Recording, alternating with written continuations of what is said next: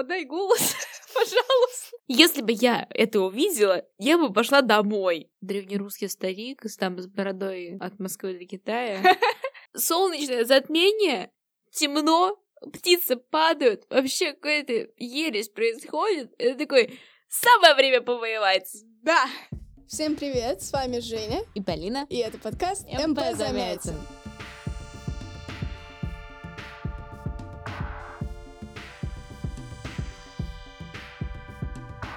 Мы готовимся к ЕГЭ по литературе. Я студентка первого курса журфака МГУ. А я в этом году заканчиваю 11 класс и собираюсь поступать на журфак. Сразу небольшой дисклеймер. Наш подкаст — это не полноценная подготовка к ЕГЭ по литературе. Мы просто помогаем вам. Поэтому, пожалуйста, читайте кодификатор, учите литературу в школе. Не надейтесь только на нас, но мы постараемся сделать вашу подготовку к ЕГЭ максимально приятной.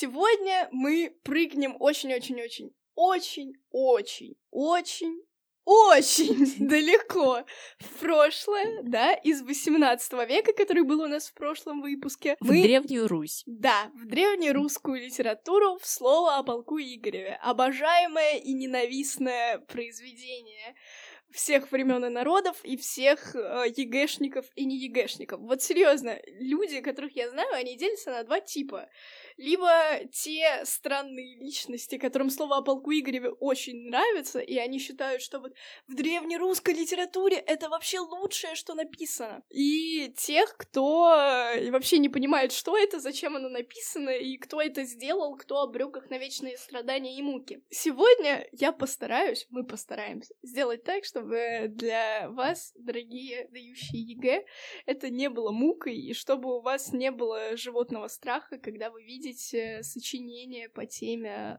слова о полку Игореве. Полина, может быть, ты что-то помнишь? Слушай, я никогда в жизни не дочитывала его до конца. Я не помню, я в своей жизни не прочитала даже первую главу. Единственное, что я помню, там был какой-то плач Ярославны, все. То есть я вроде как, наверное, я знаю сюжет, но это максимально какое-то поверхностное э, знание. И я помню, что там были какие-то поляки, непонятно, что с ними происходило. Они так куда-то бегут на волках, не на волках, то есть это... Извиняюсь. Возможно, сейчас были куча фактических ошибок, вот, но я реально я не знаю.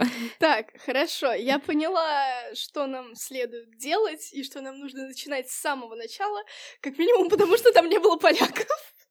Вот Ладно, именно. ничего страшного. Плащ Ярославны помнишь уже отлично. Смотри, когда мы говорим о древнерусской литературе, там очень важно помнить, э, правда, тут немножко инсайдерской информации, потому что то, что я сейчас буду говорить, вам будут рассказывать на первом курсе журфака. Важно помнить, что древнерусская литература имеет огромное количество особенностей, в том числе особый стиль, да, конечно, тогда его никто так не называл, но в будущем этот стиль назовут стилем монументального историзма, да, то есть особенно если мы говорим о вот самых древних памятниках русской литературы, к которым, кстати, и относится слово о полку Игореве, это еще княжеская, да, Киевская Русь, там вообще все завязано на летописях и на исторических повествованиях. Во-первых, светской литературы не существовало, писали летописи, писали все, что тогда появлялось, все-таки церковные деятели, да, служители церкви, монахи и прочие церковники, да, просто хочу не повторяться. Так вот, в том числе слово о полку Игореве. Важно помнить, что все это очень крепко завязано на истории, да, историческая основа очень важна. Я чуть-чуть попозже, буквально через полминуты, скажу об исторической основе слова о полку. Важно помнить также, что, несмотря на то, что это все таки древняя русская литература, там э, уже даже в летописях и в летописных сводах наклевываются какие-то определенные жанры э, с особыми канонами, особыми принципами, да, если мы говорим о житиях святых, которые тоже составляют огромный пласт вообще древнерусской литературы. Там все до невозможности канонизировано, отступления там не допускались до революции первой жанра жития, когда появилось, например, житие э, Юлиании Лазаревской, и там вообще все по-другому. Хотя, если я не ошибаюсь, Лазаревская это уже вторая революция, но не суть, мы сейчас не об этом. Кстати, прежде Да. чем еще сказала, насколько я знаю, там главный герой Игорь, князь Игорь. Это не тот Игорь, который сын Рюрика, это другой Игорь, Да, который это- жил позже, и не в Киеве он там сидел, и не в Новгороде, где, где там все было. Игорь — это Новгород-Северский князь. И как раз историческую основу слова о полку Игореве составляет его поход в 1185 году, поход против половцев. Да, там было несколько походов. Первый из них был выигран, все было классно, победа, радость, веселье. А второй поход они проиграли. Половцы, А, поляки одно и то же. Нет! Пол- Они звучат похоже. Да, но поляки — это вообще другая страна, и Польша, и Речь Посполитая, они появились позже. Позднее. Позднее, да. А половцы — это кочевой народ в рамках России, который А, курсировал и нападал на княжество, да. Вот, совершал набеги периодически. Набеги половцев — это то, с чем древнерусские князья боролись и чего боялись просто денно и ночно. Так вот, историческая основа. Интерес для автора как раз составляет второй поход Игоря, да, проигранный. Когда князья проигрывают, Игоря берут в плен, он оттуда бежит, бежит успешно, и все хорошо в итоге заканчивается, но бой проигран. Это трагедия. Это историческая трагедия, это трагедия для автора, и авторское мнение там тоже выражается. Кстати, вопрос автора слова о полку Игореве очень интересен. Вам рассказывали, может быть, про гипотезы, что это может быть поздняя подделка? Нет. Сейчас расскажу. Как вообще нашли слово о полку Игореве, да? История создания слова, она вообще тайно покрытая мраком. И существует очень много версий ее происхождения, но основная в том, что слово о полку написал монах, который был свидетелем событий или, по крайней мере, современником, да? Есть мысли, что это был либо дружинник Игоря, то есть тот, кто непосредственно участвовал в бою, все это видел своими глазами, а потом написал об этом, либо это был монах, современник событий, да, вот что-то где-то там происходило, а монах со слов э, других людей, может быть, со слов э, вернувшихся с боя дружинников, э, князей записал это. Либо и эта версия, кстати, я в нее не верю, но она мне очень нравится, что это поздняя подделка, что когда Мусин Пушкин ее обнаружил, да, дворянин, который обнаружил, собственно, манускрипт слова о полку в одном из храмов, в конце 18 века, если я не ошибаюсь. Да, в конце 18 века. Что к тому времени ее просто подделали. И это была подделка конца 18 века, очень искусно стилизованная под э, древнерусскую летописную речь, под жанр воинской повести, к которой как раз относится слово о. Собственно, про историческую основу все могу только добавить, что то, что нашел Мусин Пушкин, да, первый манускрипт, горел в пожаре 812 года, когда пришел Наполеон, началась война, вот, и обычно на этом моменте все начинают возмущаться, почему, почему он успел его переписать, почему этот ужас не сгорел дотла, и почему мы сейчас Согласна. должны его читать. Но нет, он успел сделать несколько списков, они потом распространились, поэтому произведение дошло до наших дней. С исторической основой это все. Подай голос, пожалуйста. Понятно приблизительно, Да. о чем я говорю? Да. Хорошо, переходим от исторической основы к теме. Вот как ты думаешь, из того, что ты сейчас услышала, про особенности древнерусской литературы, про слово о полку историческую основу, вот как ты думаешь, что там является главной темой? Патриотизм. В точку. Мне нравится с тобой работать. Все схватываешь на лету. Да, действительно, патриотизм и патриотические идеи — это то, что движило автором, когда он создавал произведение. На нем основан сюжет, основная мысль и композиция, да, и, конечно, здесь важную роль играет тема Родины, героизма князей, наряду с э, их э, возможным безрассудством где-то, об этом мы тоже попозже поговорим и природа, и все это окрашено такой яркой краской патриотизма и борьбы за свою страну, за свои земли. С точки зрения композиции, ну, наверное, до того, как мы скажем о композиции, мне интересно у тебя еще спросить про жанр. Жанр слова о полку Игореве, может быть, знаешь. Слово. Слово, да, слово с элементами воинской повести. То есть жанр сам называется слово, а воинская повесть это запоминать не обязательно. Это то, что вам на первом курсе журфака будут рассказывать. Для ЕГЭ это не важно, но если вдруг у тебя будет сочинение, ты будешь писать его по слову о полку Игореве, Не Не дай бог. Вот не дай бог, но все же, если. И ты напишешь там где-то, что там черты воинской повести, это тебе только в плюс. Но это не обязательно запоминать. Это слово, да, такой специфический жанр литературы древнерусской. А если мы говорим о роде литературы? Лирэпос. Да, лироэпос, то есть род на стыке лирического и эпического начал, потому что мы об этом еще сегодня поговорим, да, там есть эпические моменты, эпическая линия, это борьба князей, описание битв и, собственно, сам поход, и лирическая линия — это Плач Ярославна. Да, это лиризм. И казалось бы, вот это всего лишь один небольшой эпизод, относительно небольшой, да, по сравнению с остальным произведением. Но какое важное место он там занимает. Кстати, очень часто в 12 сочинение, 12.1, именно пишут э, темы в стиле соотношения лирического и эпического в слове о полку Игореве, или роль плача Ярославны в слове о полку Игореве. Тогда мы пишем, что это главный лирический элемент, да, и можно еще проанализировать анализировать его особенности. Об этом мы тоже сегодня поговорим. Если в ЕГЭ будет вопрос про родовую принадлежность, слова о полку Игореве, принимают ответы и лироэпос, ну, или лироэпический, и эпос. Потому что лироэпический род литературы — это вообще спорный такой момент. Очень многие литературоведы просто его не признают и говорят, что этого не существует, и относят это все к эпосу. То есть поэмы у них тоже эпос. Поэма, эпос. Вот, но в ЕГЭ принимают ответы и эпические, и лироэпические, эпос, лироэпос. Теперь поговорим немножко о композиции. Заодно я тебе напомню сюжет, да? Ты помнишь «Плач Ярославны» — это очень важный композиционный элемент, его мы держим в голове. Далее, композиция эпической части. Поэма начинается, все таки мы называем это поэмой, да?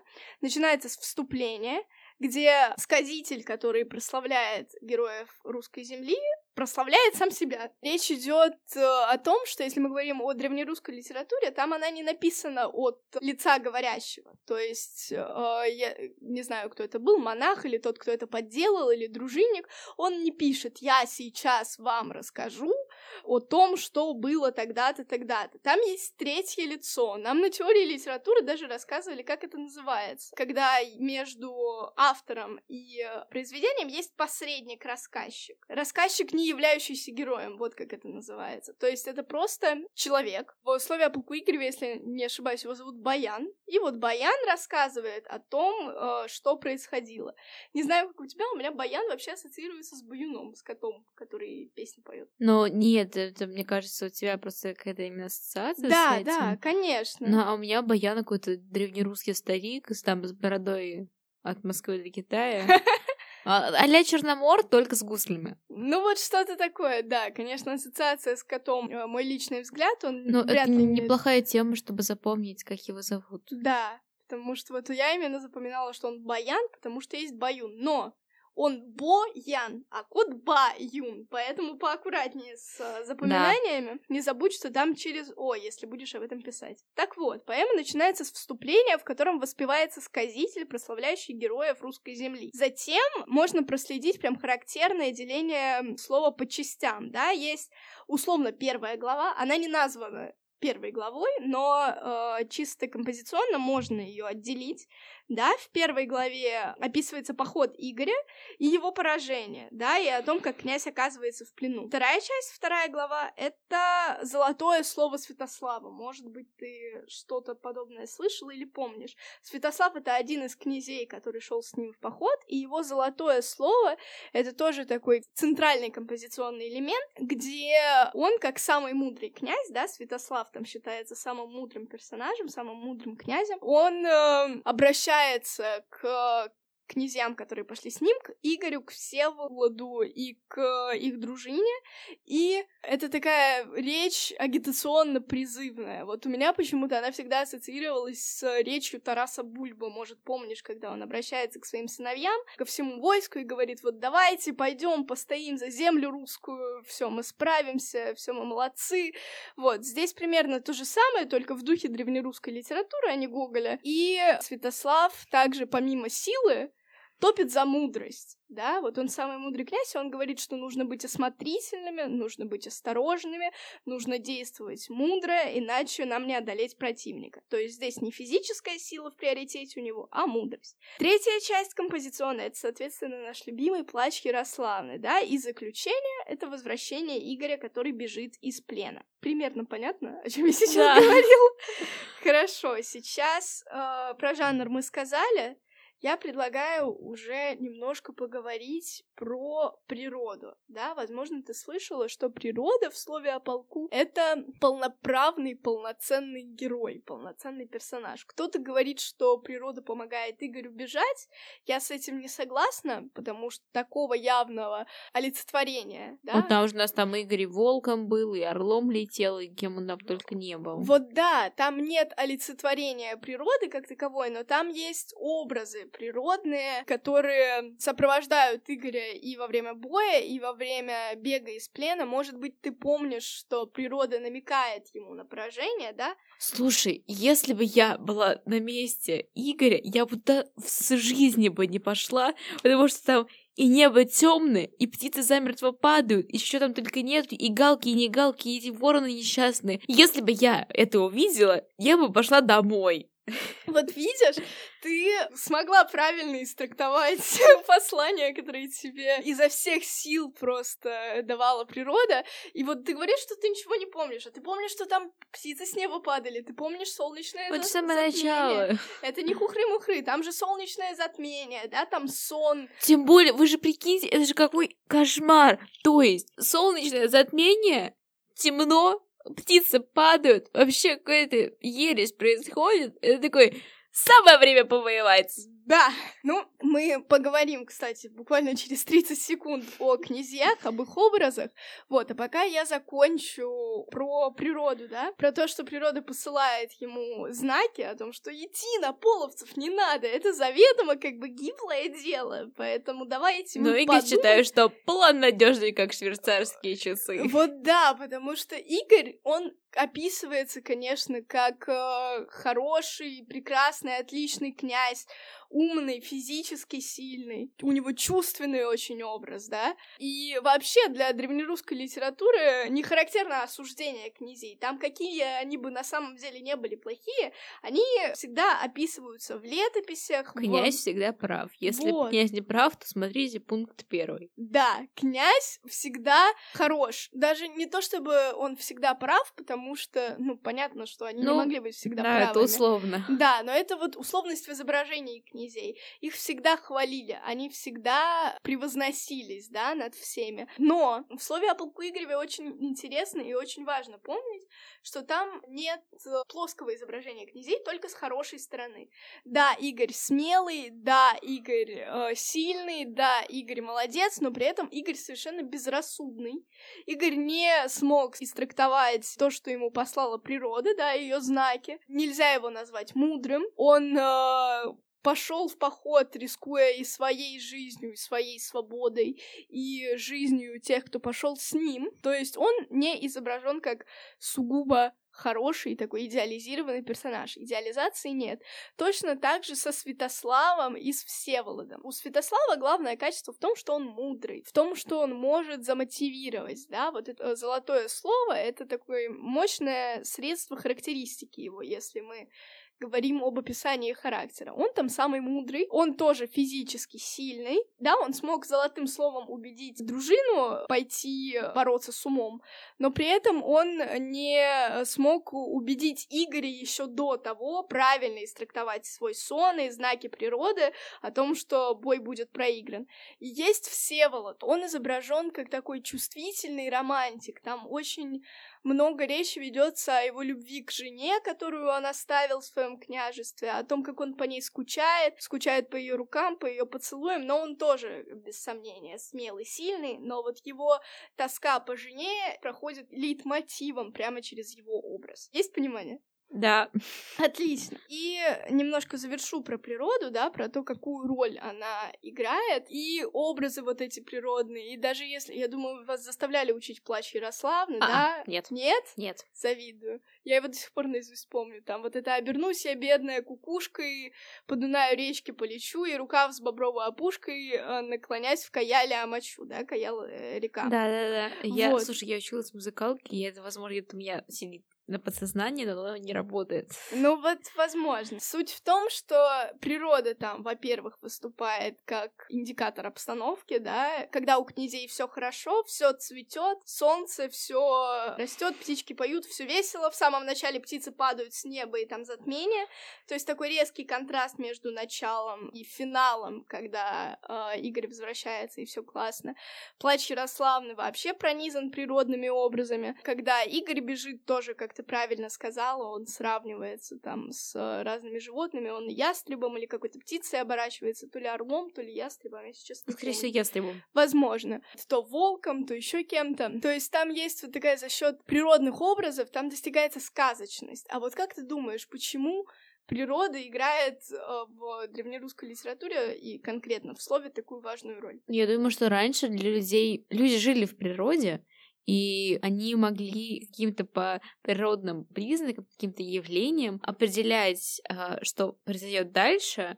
Вот, потому что даже вот в Древней Руси не было там а, метеорологов, которые сказали, знаете, господа, завтра дождь будет, возьмите зонтик. Они по каким-то своим признакам определяли, что завтра будет, например, тот же дождик. Вот, и поэтому в целом для людей природа очень много значила. Они полностью зависели от этой природы, потому что, ну, если вот год сейчас будет урожайным, то они смогут сделать там больше запасов, больше еды на зиму, они не умрут зимой. А если, например, год был не урожайный, то они не знают, что делать, потому что всех много, кормить надо, а еды нету, что делать? То есть из-за этого там же даже шикарная русская мифология, все домовые, недомовые, вот эти вот все куча башков, которые произошли как раз-таки из-за природы. И там и лесные, э, лешие, и водяные, и, и же с ними. И поэтому в целом природа очень важна была для людей именно вот э, древнерусских. Очень хорошо. Я прямо услышала то, что я хотела от тебя услышать. Теперь у меня...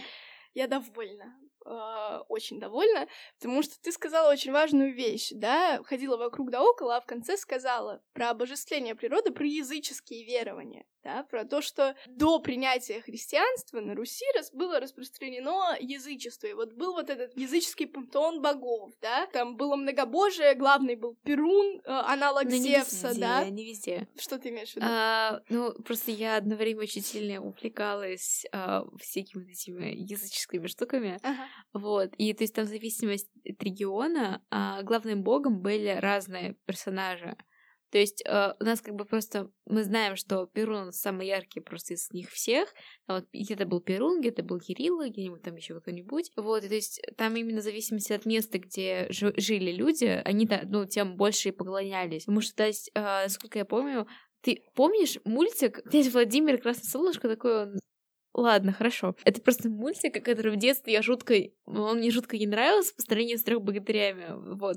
А мне просто на диске там были несколько фильмов. Вот, и это мультик. И там как раз-таки одним из... Ну, понятное дело, что князь Владимир такой весь хороший. Ну, как его можно назвать хорошим, потому что было показано, как он убил одного брата. Но там был как бы главный антагонист, какой-то там поехавший жрец Перуна, который посчитал, что он там правит миром, может править миром, и что вообще он там всемогущий, бессмертный и так далее. И то есть он конкретно поклонялся Перуну. А есть, э, они, они пришли в какое-то там место, я уже не помню куда точно, тоже там тоже какое-то капище, там они должны принести в жертву огромного быка. И люди, э, когда они увидели, что этот жрец, поехавший самую главную часть быка, вот эту голову огромную, положил Перуну, они начали возмущаться, типа, а что ты Перуну дал, а остальным богам нету, мы что, нас другие боги не боги? И именно поэтому, то есть, это зависело еще от региона, где это все проходило. Ты, если честно, открыла мне э, это все языческую мифологию э, с славянскую с новой стороны. Это очень интересно. Я на досуге, может быть, э, расширю свои знания, познания в этом. Глянь, мультик очень классный. Да, хорошо ты мне его разрекламировала. Хорошо. Пиар. Отлично. Возвращаясь к слову о полку. 988 год крещения Руси. Исторические события, которые лежат в основе слова, они произошли почти на сто лет позже, да? В 1185. Но все равно языческие верования, они после крещения Руси не сошли на нет сразу. Это Они до невозможно. сих пор не сошли на нет. Да, и тогда, конечно же, еще было сильное очень влияние язычества, очень сильное. И вот в слове оно как раз отражено через олицетворение природных образов, через местами даже обожествление природы, да, Ярославна, ее плач завязан на том, что она просит помощи у природы, да, у рек, у ветров, у деревьев, у всего на свете, у животных, чтобы они помогли ее бедному Игорю вернуться из плена живым, чтобы все было отлично. Поэтому это очень важно помнить, что природа это полноправный персонаж, и что ее, ну, такой силой в произведении с точки зрения композиции ее наделяет именно вот это двоемирие, да, то, что еще очень сильны были влияния языческих верований на не так давно крещенную Русь. Вот ты знаешь, мы так боялись, что у нас очень все это затянется дело, а мы как-то так быстро, вроде даже не галопом по Европам, а подходим уже постепенно к концу. Теперь я бы хотела сделать с тобой тоже пройти такой небольшой блиц и поговорить, может быть, о сочинениях, которые могут попасться по слову о полку Игореве, потому что, как бы нам этого не хотелось, очень часто делают варианты полноценные, где первая часть это слово о полку, и еще чаще, почти в каждом варианте, оно попадается в одно из тем 12 сочинения. Вот в мой год, когда я писала, у нас у ребят из Сюжа было слово о полку в первой части, кому-то повезло еще меньше, и там было кому на Руси жить хорошо. Кстати, тоже, наверное, обсудим в одном из выпусков, потому что попадается часто, а вещь такая неприятная, надо ее обсудить. Меня сейчас захейтили фанаты Некрасова, ну ладно. Простите, ребята, простите, я тут э, субъективщину свою толкаю. Так вот, возвращаемся к тестовым вопросам по слову о полку. В слове противопоставлены два войска — Игорева дружина и половецкие полки. Каким термином обозначаются подобные противопоставления? Конфликт. Нет-нет-нет, противопоставление. А, господи, сейчас противопоставление. Это троп такой, да. Сравнение. Нет, это сравнение, а противопоставление, А, вот они аллегория. разные. Антитеза. Антите- Господи, я забыла про антитезу. Ничего, мы вспомнили, что такое антитеза. Это противопоставление. Ты упоминала аллегорию. Аллегория — это немного другое. Это то, что упоминается и используется очень часто в баснях, да, особенно в крыловских, где он через то, что происходило в животном мире, показывал, ну, нравы людей, да, их взаимоотношения, их особенности, их какие-то пороки обличал. Вот аллегория — это именно перенос значения с одного явления на другое. Вот как животные взаимодействуют, так взаимодействуют и люди. В баснях, например. Так, хорошо, вспомнили, что такое антитеза. К какому роду литературы относится слово о полку Игоря? Эпос или репос? Да, эпос или лироэпос, и тот и другой ответ допускается. Хорошо. Теперь есть у меня вопрос. Мы поговорили уже о двенадцатых сочинениях, но не поговорили о сопоставлении, да, с чем можно сопоставлять Да. слово Игореве. Так вот, назовите произведения отечественной или зарубежной литературы, в котором изображены ратные подвиги. Чем оно схоже или чем различается со словом о полку Игореве? Ратные подвиги. Что-то приходит на ум? М, Ну давай, ну сразу. У меня первая ассоциация было Бородино Да. Лермонтова. Почему нет? Очень хорошо. Вот. А потом, я не знаю, почему я еще подумала про а, Петра Гринева. Мгм. Вот. Но я просто не знаю, сколько это можно назвать подвигом, потому что он так-то против устава пошел, его потом в тюрьму посадили. Ну вот да, здесь А, вопрос. вот. А Ну, как же? Ну? Ну? Толстой! А, а он... Я забыла про войну и мир совсем. Война и мир, девочки, там подвиг на подвиге просто. О боже, тогда да, тогда там же князь Андрей, прекрасное небо под Аустерлицем, когда он там еще флаг вперед там Да. понес. Это, вот- это да, это и подвиг можно считать. Вот. И, кстати, вот именно про небо под Аустерлицем я считаю, что это очень хорошо именно для сопоставления со словом о полку, потому что Андрея можно сопоставлять с Игорем, потому что вот что он побежал со знаменем? Он сделал это от безысходности, он понимал, что если за ним кто-то и побежит, то, во-первых, сейчас его подстрелят, а во-вторых, вряд ли э, те, кто побежит за ним, смогут что-то сделать. Он понимал, что сражение проиграно, но он все равно побежал, и это как-то... Ну, слушай, мне кажется, там же была достаточно большая отсылка к тому, что у нас же Наполеон, когда стал, э, ну, прежде чем стать императором, Мгм. у него был там вот талон, он там, я не помню уже конкретно, что там было, то есть когда был а, сражение, где он выиграл, и с Мгм. помощью этого он смог а, быстро пойти по карьерной службе и в итоге стать императором. И князь Андрей, он же тоже, у него же там было куча мыслей, что я так хочу подвига, я так хочу стать известным. Он каким-нибудь». хотел быть, да. И он, э, я думаю, что, во-первых, с одной стороны, он поднял этот флаг, чтобы стать этим как раз таки, э, известным, добиться своей цели и так далее, но не фартануло, не получилось. А с другой стороны, это же было как именно моральное поднятие духа армии, потому что, да, он понимал, что сражение проиграно, но флаги же, и, в принципе, знамена даже очень важная вещь, именно как в моральном духе, потому что моральный дух солдат, это тоже очень огромную вещь играет при сражениях, и если бы этот флаг сейчас пал, его бы затоптали, ну, мы все прекрасно понимаем, что Аустерлиц — это полный Аустерлиц. Нас так э, учительница по истории говорила, что если вы ругаетесь, если вы что все плохо, то все полный Аустерлиц, все. И князь Андрей это тоже понимал, он же тоже не дурачок. И таким образом он надеялся, что себе и славу обретет, и моральный дух поднимет, и все по фэншую будет.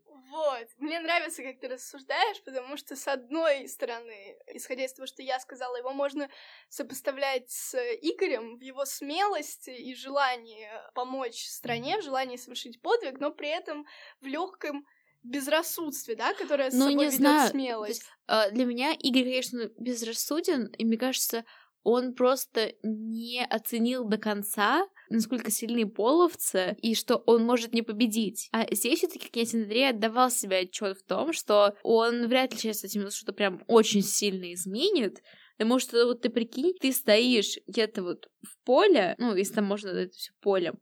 Поле вок- боя, да. да, по- поле боя. И войско это, конечно, не пять человек. Это огромное количество людей, которые просто бегут.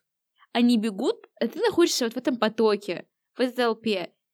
И вот поднять флаг в этой ситуации и хоть как-то остановить это все, это же ге- героизм с одной стороны, и с другой стороны человек понимает, что даже если сейчас этот флаг поднимет, вряд ли что-то изменится. И так или иначе, армия бежит, все, это конец, а мы сейчас уже проиграем, а, полный Аустерлиц и все так далее. А Игорь, он все-таки такой, ну блин, мы, конечно, сильные, мы победим, полосы вообще какие-то непонятные э, эти кочевые народы, мы самые крутые, ну нафиг этих полос, я их недооценил. Возможно. Тогда, если ты остаешься при своем мнении, это очень хорошо, оставайся при своем мнении чаще, можно тебе, например, в этом случае, в этом сочинении сопоставлять Андрея, например, в чем-то со Святославом, да? Ну да, Потому да. что его вот этот подвиг, поднятое знамя и то, что он бежит, это такой же э, подъем духа для э, тех, кто бежит за ним, для... Почему у меня в голове слово «студенты»? Все, А вот и декабристы. голову, да, сломал. Тех солдат того войска, которое бежит за ним. И, э, ну, можно сопоставлять с золотым словом Святослава, которое тоже несло в себе цель поднять дух и убедить э, действовать правильно, мудро, так, чтобы победить врага. Вот, поэтому это очень интересно. Блин, я знаю, что сейчас тема будет не совсем, скажем так, полностью соответствовать, но вот ты сейчас сказала, что, типа, пойти там, типа, типа, пойти против всех. Ну, не э, и не, ну, не то, чтобы недооценить, я сейчас что-то подумала про Чацкого. Кстати, Потому что, знаешь, это была такая цепочка, что сначала ратный подвиг, потом были декабристы, а после декабристов с- Чацкий. я- ну, он был до... до Ну, до, чуть-чуть. до, то есть, я понимаю, что там есть первая ассоциация на декабристов, типа, блин, а вдруг их можно взять, но там не очень ратный подвиг, э, в плане, ну, то есть там тоже восстание против государства. Но мы же берем литературу, да, да. да. Вот, но по истории... Мне нравятся декабристы. Вот, ну и тут все-таки нет речи о восстании против государства, да, это просто подъем духа для того, чтобы бороться как раз за свою землю. Ну да. Вот, а я еще подумала про...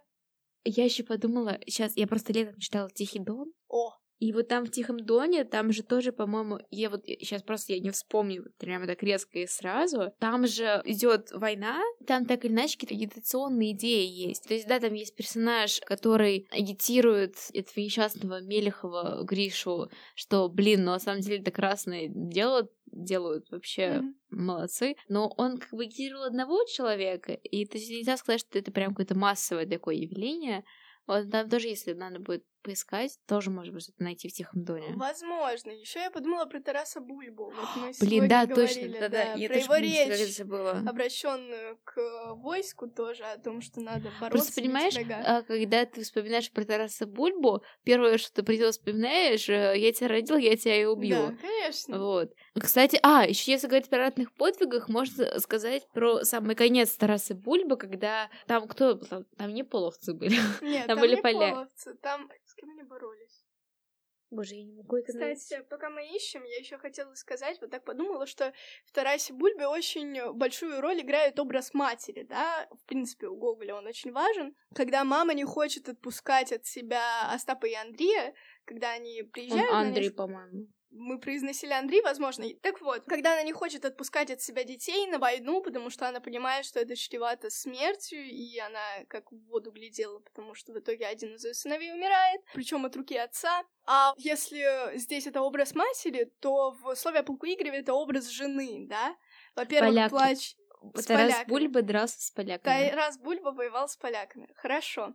Вот, с Речью Посполитой. Ну, Великая Сечь. Да, Поляки. Отлично. Мы знаем, что это были поляки. Поляки, половцы — это не одно и то же. Это не одно и то же, запомните, пожалуйста. Так вот, а в слове о полку Игореве это не образ матери, а образ жены, да? Можно Да. взять Ярославну и еще упомянуть про жену Всеволода, да, по которой он скучает очень. Но это уже не ратные подвиги. Да, это не родные подвиги, это мы на сопоставление Да, ну это да. А, кстати, другого. еще по поводу ратных подвигов, в Тарасе Бульбе не только тут агитационную речь, а помнишь, типа, самый конец, как, как умирает же Тарас Бульба, его привязывают к дереву, Насколько я помню, это дерево даже поджигают, или его там просто как-то с ним что-то сделали нехорошее, там порубили, не порубили. И он а, говорит своей отступающей армии, что а, типа отступайте, я вам дам своей смертью, спасаю вам жизнь и так далее, и так Ну далее. вот да, это тоже Вот. подвиг. Отлично. Но ветер носит его слова, и они их не услышали. Да, печально. Гоголь такое любит. Так вот, отлично. Я считаю, что мы очень хорошо сегодня Кстати, поработали. ты да? я вспомнила, что Тараса Бульба написала Гоголь. Да. Вот. И, кстати, удивительно, что в этом произведении нет никакой чертовщины. Типа, мы же помним, что там Гоголь — это всегда какие-то максимально неожиданный поворот сюжета. То есть я сейчас вспомнила там ту же Шинель, вот ты читаешь, читаешь, ничего не предвещает беды. Ты читаешь, тебе этот несчастный Акакий Акакевич, который просто где-то работает непонятно кем, каким-то там, по-моему, статским советником, пишет свои какие-то непонятные бумажонки, документы и так далее, на него периодически еще кто-то издевается. Вот потом вот эта Шинель несчастная, и в конце Акакий Акакевич Призрак, знаете ли, хотя вас запугают до смерти интересный генерал, который посчитал, что Шинель это не так важно. Да, есть такое. На самом деле, ты мне напомнила, как однажды я слушала лекцию Быкова о как раз Гоголя, о том, что мы привыкли к тому, что он любит чертовщину, хотя он был очень глубоко верующим человеком, и всей этой чертовщины до жути боялся. И мы говорили о подтекстной, да, скрытой чертовщине в тех же мертвых душах, например, в других произведениях. Вот, э, не знаю, наверное, ты знаешь этот мем про то, что когда слышишь название мертвой души, думаешь, что там про призрака. Да, да. А там какой-то чел просто ездит и собирает э, подписи о мертвых помещиках. И вообще аферист. Так. Хорошо. Я тебе расскажу шутку с мертвыми душами. Ладно. Буду ждать шутку. А пока я предлагаю, так как мы отвлеклись немного от темы, вернуться к слову о полку Игореве и уже подвести итог. Потому что мы довольно много сказали и много ценного, поэтому я предлагаю резюмировать. И начну, наверное, с того, что спрошу, как ты вообще прояснилось у тебя Ну, да, в целом приснилось, но я надеюсь, что мне не попадется, и это тема будет мне стороной, потому что э, что-то конкретное писать я поэтому и ничего не хочу. Никто не хочет, но, по крайней мере, мы застраховали тебя на случай, если тебе попадется что-то подобное. А я сейчас прямо очень кратко постараюсь резюмировать, что мы сегодня обсудили. Мы поговорили об особенностях э, древнерусской литературы, о некоторых ее жанрах, о слове о полку Игореве как историческом событии, да, его исторической основе. Поговорили о его жанре, да, сочетании лирического и эпического в нем, о плаче Ярославны и подвигах князей, об образах князей и системе персонажей, потому что, мне кажется, в нее очень многие часто путаются, но мы немножко прояснили там, кто был кем, какой князь был каким, и что очень важно, они не изображались плоскими характерами, да, у них есть как положительные, так и отрицательные, грубо говоря, качества. Кроме того, мы поговорили о том, что языческие верования очень сильно влияли на не так давно крещенную Русь того времени, поэтому э, важность образов природы и их э, высокая роль в вообще происходящем, то, что природу можно назвать отдельным важным персонажем слова о полку Игореве, это как раз последствия влияния языческих верований. И мы порешали задание ЕГЭ, подумали над сопоставлением. Ну что, я думаю, мы можем постепенно завершать? Я думаю, да. Ну а с вами была Женя и Полина и подкаст МП Замятин.